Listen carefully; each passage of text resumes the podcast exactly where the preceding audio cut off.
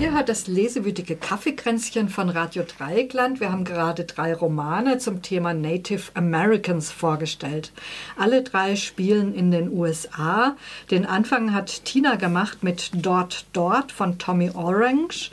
Isa hat Nicht Wolf, nicht Hund von Kent Nerborn vorgestellt. Und ich, Birgit, dann zu guter Letzt Manitoba von Linus Reichlin. Wir moderieren uns heute selbst und haben uns drei Themenblocks vorgenommen. Es wird um Identität gehen, um das Verhältnis zur Tradition. Und beginnen werden wir mit den Lebensumständen der heutigen Nachkommen der Native Americans. Oh, ja, genau, was wir darüber in den Romanen so erfahren. Tina, bei Tommy Orange kommen ja ganz unterschiedliche Charaktere vor. Ja, also es sind ähm, in der es sind zwölf Hauptpersonen, die ähm, in dem Roman eine Rolle spielen und ähm, die alle eigentlich äh, ähnliche Lebensumstände haben. Also die leben alle in der Stadt und ähm, leben auch alle in eher chaotischen Verhältnissen. Also es gibt viel, ähm, es gibt fast keine intakten klassischen Familien. Es gibt viel alleinerziehende Mütter. Es gibt viel Suchtgefährdete und Drogenhändler, gescheiterte Beziehungen und Gewalterfahrungen. Also ist es schon eher ein problematisches Milieu, ähm, was der Autor sich da ausgesucht hat. Da hat er sicherlich auch einen Grund dafür gehabt, ähm, das, das so zu schildern. Also da steckt sicherlich auch ähm, eine Portion Realität dahinter. Das sind jetzt sicherlich nicht nur die gängigen Klischees, die, die er da abgearbeitet hat. Es gibt einen, der so ein bisschen rausfällt, der Edwin, der ist ähm, an, an der Uni ausgebildet, der hat einen Master in vergleichender Literaturwissenschaft. Ähm, der aber allerdings äh, so ein Internet-Junkie geworden ist und nicht mehr aus seinem Keller rauskommt und immer mehr isst und immer dicker und dicker wird. Also es sind alles in allem zwölf eher problematische Figuren. Mhm. Und das spielt recht konsequent in der Stadt, oder? Ja, also in Oakland in der Hauptsache und es kommt noch mal eine andere Stadt drin vor, wo diese eine Halbschwester gerade auf einem Vortrag ist, die Drogenbeauftragte ist. Und ähm, es, dieser Powwow, ähm, das ist wirklich auch so der zentrale Punkt des Romans. Das ist, ja, wie ich schon gesagt habe, ganz streng konstruiert und das findet eben in Oakland statt und darauf bewegt sich die Handlung und die Personen bewegen sich auf diesen zentralen Ort zu. Mhm. Tommy, äh, Tommy, äh, Tommy Orange heißt dein Autor, Tina. Aber eigentlich wollte ich Isa fragen, wie kennt Nurburn denn die Lebensumstände der heutigen Natives schildert? Ja, also der dann, die Hauptperson, ähm, dieser 80-Jährige, der seine Memoiren eben schreiben lassen will, der lebt im Reservat Lakota-Reservat und ähm, so, die fahren ja dann auch dort dann irgendwann dort durch die Gegend und was man so mitkriegt, ist schon, dass die äh, kleinen Siedlungen sehr armselig sind. Ähm, auch der Dan selber wohnt sehr einfach. Ähm, und ja, es geht, es geht eigentlich viel gar nicht so ums Materielle, weil er auch immer sagt, ähm, das ist eigentlich so ein Thema der Weißen. Eigentum haben die Weißen mitgebracht. Es geht viel um die Denkweisen und wo sich heute auch noch reibt. Ähm, wo dann eben auch Diskriminierung entsteht. Er beschreibt zum Beispiel, dass die Kinder in der Schule ähm, dann oft als dumm abgestempelt werden, weil sie zum Beispiel als Kinder lernen, dass sie erst dann reden, wenn sie was zu sagen haben und sonst eher schweigen, äh, aus Ehrfurcht auch vor dem Lehrer, auch äh, oft keinen Blickkontakt äh, aufnehmen, sondern weil sie das so gelernt haben, dass eine Respektperson, dass man da eher die Augen niederschlägt. Also in so kleinen Sachen äh, zeigt sich, wie sich so soziale Diskriminierung eigentlich ähm, ja, entsteht aus, aus tatsächlich unterschiedlichen äh, Verhaltensweisen und, und Umgangsformen miteinander. Das fand ich eigentlich ein ganz schönes Beispiel mit den Kindern auch, mhm. ähm, die dann einfach auch ja, oft keine Fortschritte machen, weil, weil sie eben ganz schnell abgestempelt werden. Ne? Mhm. So. Und ähm, gut, Alkohol wird auch angedeutet. Der Sohn von Dann, ähm, der ist auch gestorben, weil er zu viel getrunken hatte. Ähm, der hatte sogar studiert an einem Ex es gibt so zwei Colleges wohl, speziell für die Lakota auch, oder weiß ich jetzt gar nicht, ob nur für die Lakota. Und dort hatte er auch studiert, aber ist eben dann gestorben relativ früh. Ja, und äh, die, die nächste Generation, die ja, also er selbst lebt sehr traditionell verbunden auch, viel in der Natur, wie ich das auch beschrieben habe. Und die nächste Generation ist da schon viel weiter davon entfernt. Ne? Also mhm. die, ähm, ja, eine, eine der Enkelinnen, die hat auch so ein sehr großes Selbstbewusstsein, sagt, es ist Aufgabe der Frauen im Grunde, das indianische Identität zu wahren, weil die Männer ähm, sind so verletzt in ihrem Stolz und die Frauen haben die Flexibilität, quasi was Neues daraus entstehen zu lassen. Ne? So, das ist mhm. eine ganz interessante mhm. Stelle auch. Mhm. mhm.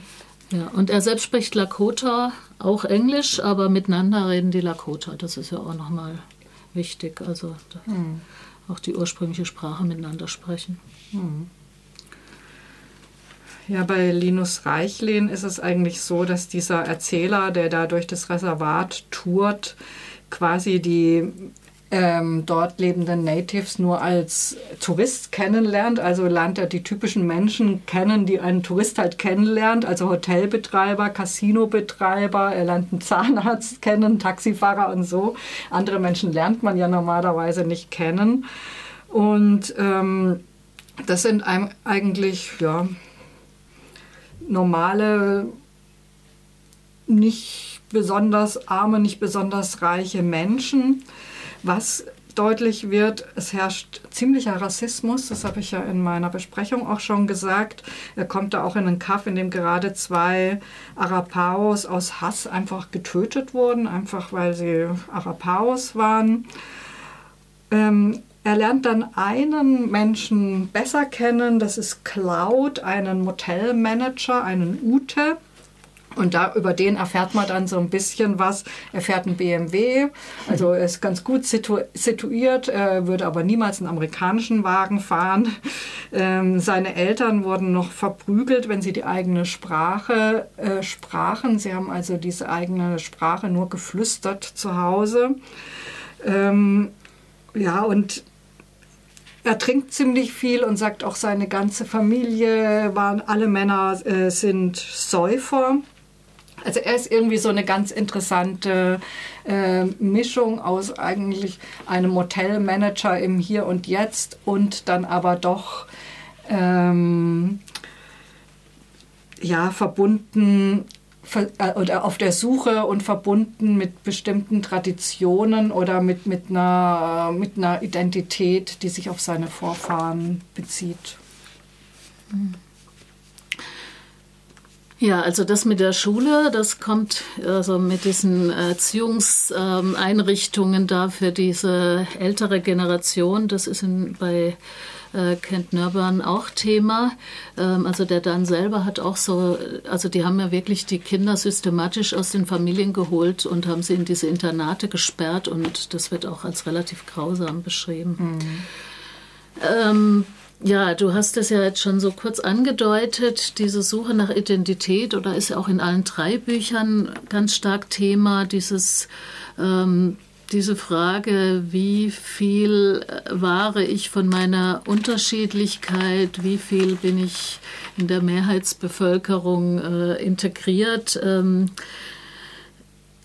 ja, könnt ihr das nochmal beschreiben? Also ich denke bei... Ähm, Tommy Orange geht es ja ganz stark um dieses Pow Powwow, was da eben als ein traditionelles Fest dann, wo ja alles darauf hinsteuert, welche Wichtigkeit es so hat für die ähm, Figuren in dem Buch. Also man kann sagen, dass bei ähm, Tommy Orange die Protagonisten das ist für alle Protagonisten, teilweise erfahren sie es auch erst relativ spät, dass sie ähm, indianischer Abstammung sind, dass es für sie meist so eine Art Aha-Erlebnis ist. Also es ist oft so, aha, ich bin Indianer und aha, da erklärt sich jetzt ganz viel irgendwie ähm, durch diese Erkenntnis. Also sei es jetzt, dass man eher ein problematisches Leben hatte oder also es ist wirklich wie so, eine, wie so ein Aha-Erlebnis bei vielen oder dann aber auch so eine Art Alleinstellungsmerkmal, also wo man auch irgendwie auf eine Art Stolz drauf sein kann.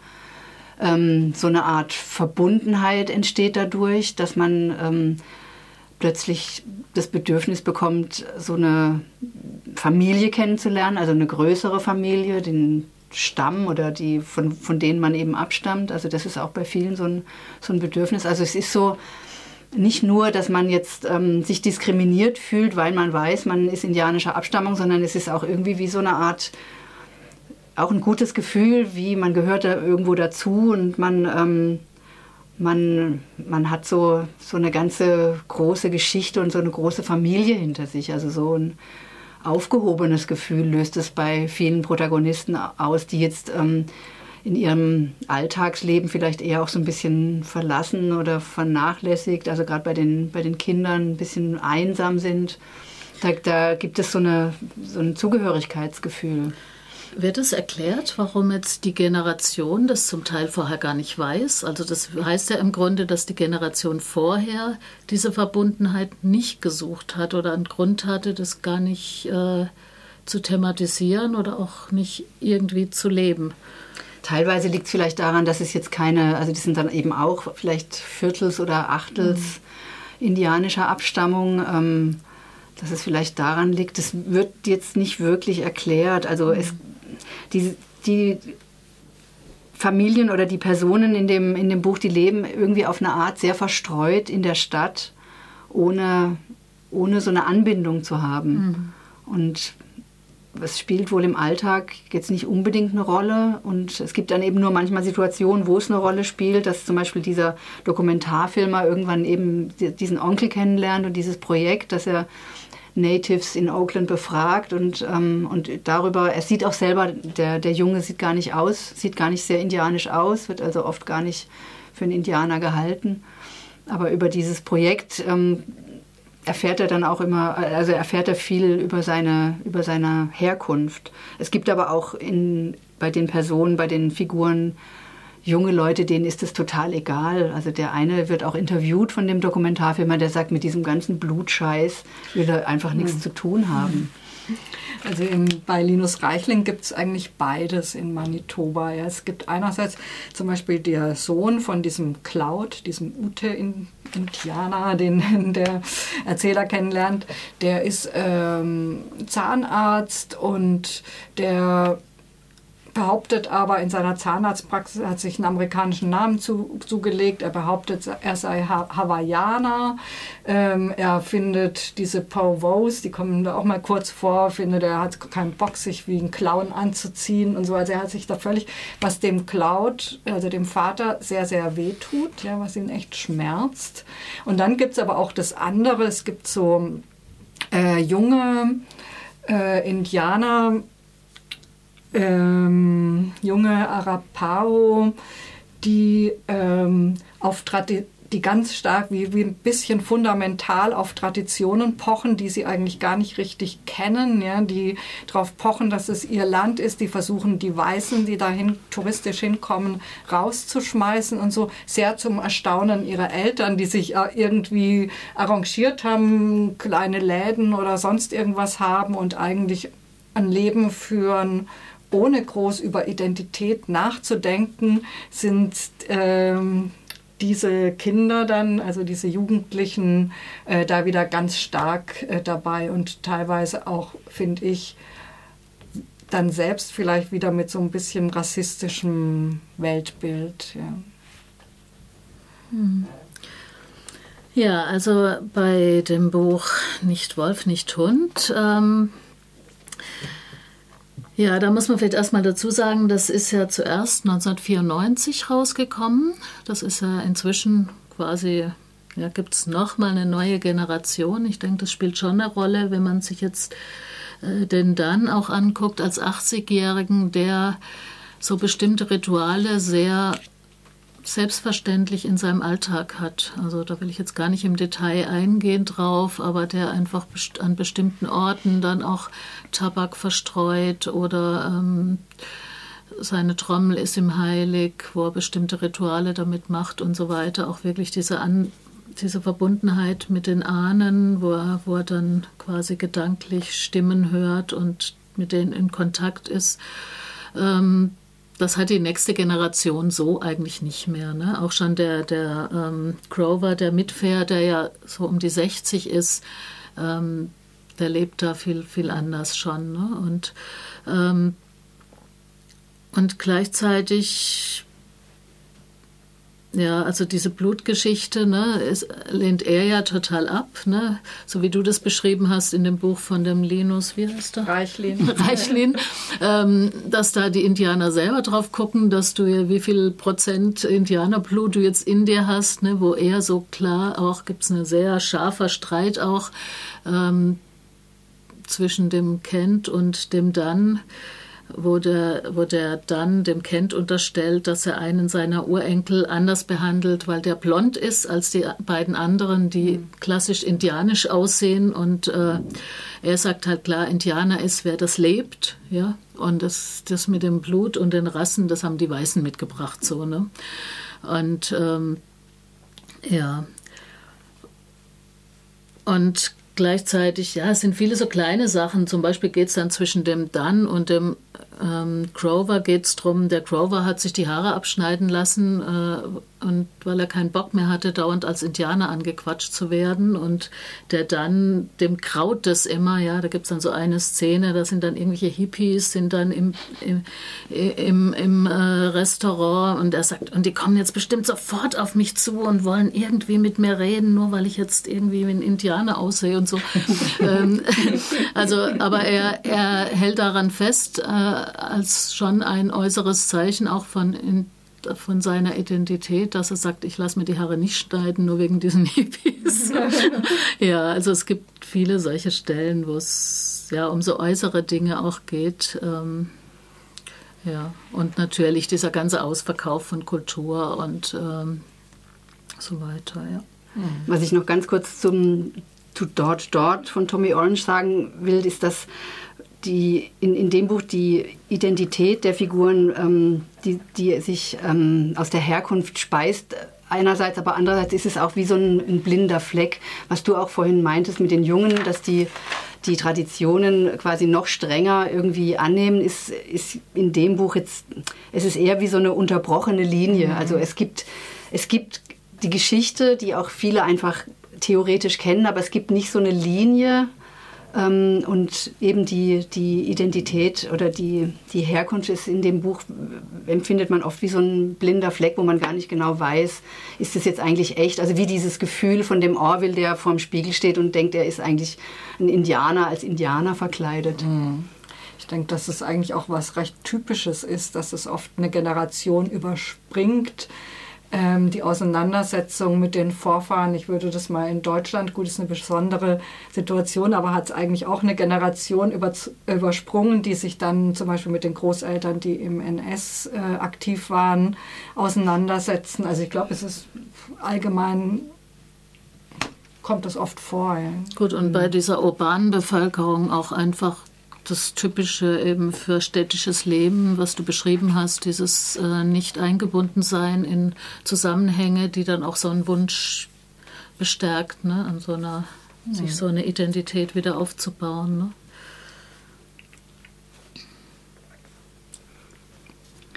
Die Isa hatte schon erwähnt, dass der Dan in ihrem Buch ähm, jetzt eher ein traditionelles Leben führt oder viele der Traditionen ähm, noch praktiziert sozusagen, ähm, ist es in, also in meinem Buch, in, bei Tommy Orange kann ich schon mal vor, vorausschicken, dass ähm, Traditionen jetzt in, also was das Powwow betrifft, äh, schon eine Rolle spielen, also dass da die Traditionen ähm, für einen Tag lang gelebt werden. Und das ist auch für viele eine, also eine sehr, sehr befreiende und, und ähm, schöne Erfahrung. Und ansonsten kommen bei den Protagonisten, bei den älteren Personen kommt es schon auch vor, dass die zum Beispiel so Sachen haben wie bestimmte Rituale oder Heilmethoden, die jetzt die Jungen gar nicht so kennen, aber ähm, zum Beispiel so eine Medizinkiste oder ähm, bestimmte Rituale, um so einen Fluch zu erzeugen oder loszuwerden. Mhm. Sowas gibt es schon. Gibt es bei dir, ähm, Birgit, in dem Buch, spielt es da auch eine Rolle oder erfährt man da was drüber? Ja, also ganz, ganz begrenzt. Der, ähm, dieser Cloud, dieser Ute, den der Erzähler kennenlernt, der führt ihn zum Beispiel äh, zu einem Fell, das er irgendwo im Feld aufgespießt äh, hat von einer erschossenen Füchsin und erzählt dann, dass wenn dieses Fell vom Wind völlig abgerissen ist, dann wird er sterben. Und der Erzähler sagt dann, wow, das ist das erste authentisch indianische, was ich hier erlebe, sagt dann aber, klingt aber doch ein bisschen wie betrunken indianisch, weil der Cloud hat auch gesagt, er war sehr betrunken, als er das gemacht hat. Man weiß also gar nicht, ist das jetzt irgendwie ein richtiges Ritual oder ist das so seine Suche? Ja. Und ich würde noch gerne noch eine kurze Stelle vorlesen. Da erzählt der Cloud von Besuch bei seinem Sohn, der eben ver, ja, verneint, dass er Indianer ist, und von seiner Frau, von der Frau des Sohns. Und da sagt er, sie isst nur Gemüse aber ich sage nichts mehr über gar nichts. Ich sage dann nur, ja, Gemüse ist sehr gesund und dann trinke ich Tee und während seine Frau über Yoga spricht, denke ich, dass ich den Lauf meines Gewehrs wieder mal fetten sollte. Ich habe nämlich Lust auf rohe Leber und wann immer ich dazu komme, gehe ich auf die Jagd und töte ein Tier, weil ich Jäger bin. Mein Großvater war Jäger, mein Urgroßvater war Jäger und Krieger. So, ja, und das ist einerseits denke ich, ja, wenn irgendwelche Großvater heute mit ihren vegetarischen Enkeln zusammen hier sitzen, dann fallen ihnen auch alle möglichen Argumente ein, warum sie jetzt aber lieber Fleisch essen. Also ist es vielleicht auch gar nicht so Besonderes, aber es zeigt, glaube ich, auch so ein bisschen diesen inneren Kampf, ja, dass er mhm. eigentlich schon andocken möchte an was und dass er auch bestimmte Sachen nicht aufgeben möchte. Mhm. Ja, ich habe ja schon ein bisschen was gesagt zu den Traditionen. Vielleicht noch eine kurze Sache. Also die sind ja da unterwegs in dem Reservat und fahren dann auch an verschiedene Orte, die einfach auch für die Geschichte, die indianische Geschichte eine Bedeutung haben oder auch Erinnerungsorte sind wie ähm, Wounded, Wounded Knie, diese, wo dieses große Massaker mhm. stattgefunden hat und so weiter. Und das sind schon auch, glaube ich, Orte, die einfach auch die Geschichte lebendig halten. Ne? So, wo, wo auch dann sieht man einfach Leute Dinge ablegen äh, zum Gedenken und dorthin fahren. Und äh, ja, ich denke, das ist auch noch so eine Sache da im Reservat eben, die eine Rolle mhm. spielt. Mhm. Gut, gibt es von euch noch was, was ihr unbedingt loswerden wollt? Weil die Zeit rennt schon wieder. Ja, das ist unglaublich. Sonst würde ich hier schon mal anfangen, das Ende einzuleiten. Ähm, für alle, die neugierig geworden sind, hier, die uns zuhören, nennen wir jetzt als erstes nochmal die drei vorgestellten Romane, falls ihr euch eins besorgen oder in der Bibliothek leihen wollt. Ich habe vorgestellt den Roman von Tommy Orange, Dort, Dort. Der ist bei Hansa erschienen. Er ist übersetzt von Hannes Meyer, sind, jetzt weiß ich es gerade gar nicht mehr, 283 Seiten und er kostet 22 Euro. Ja, ich habe vorgestellt von Kent Nerborn, Nicht Wolf, nicht Hund, auf vergessenen Pfaden mit einem alten Indianer. Das amerikanische Original ist 1994 erschienen und es wurde 2017 neu aufgelegt. Die deutsche Übersetzung von Sky Nonhoff erschien 2018 beim Verlag CH Beck und es gibt ein ziemlich schönes Vor- und Nachwort auch nochmal von dem Autor zu der neuen Auflage, ähm, was einfach nochmal so die ganzen Dinge, auch die Rezeptionsgeschichte des Buchs reflektiert. Mhm. Und ich habe vorgestellt Manitoba von Linus Reichlin. Das ist 2016 bei Galliani in Berlin herausgekommen, ist gebunden und hat 278 Seiten. Gut, dann bleibt mir jetzt nur noch Danke zu sagen, euch draußen fürs Zuhören und danke auch an Eva, die heute für uns die Technik gemacht hat. Das nächste Mal könnt ihr uns hören am 12. Dezember mit unserer legendären Jahresendzeitsendung. Wie jedes Jahr werden wir uns mit dem gesamten Team des lesewürdigen Kaffeekränzchen hier, im, See, äh, im Sendestudio drängeln und euch unsere persönlichen Highlights des Jahres präsentieren. Bis dahin wünschen wir kuschelige Leseabende und verabschieden uns mit dem Song Ghost Dance von Patti Smith.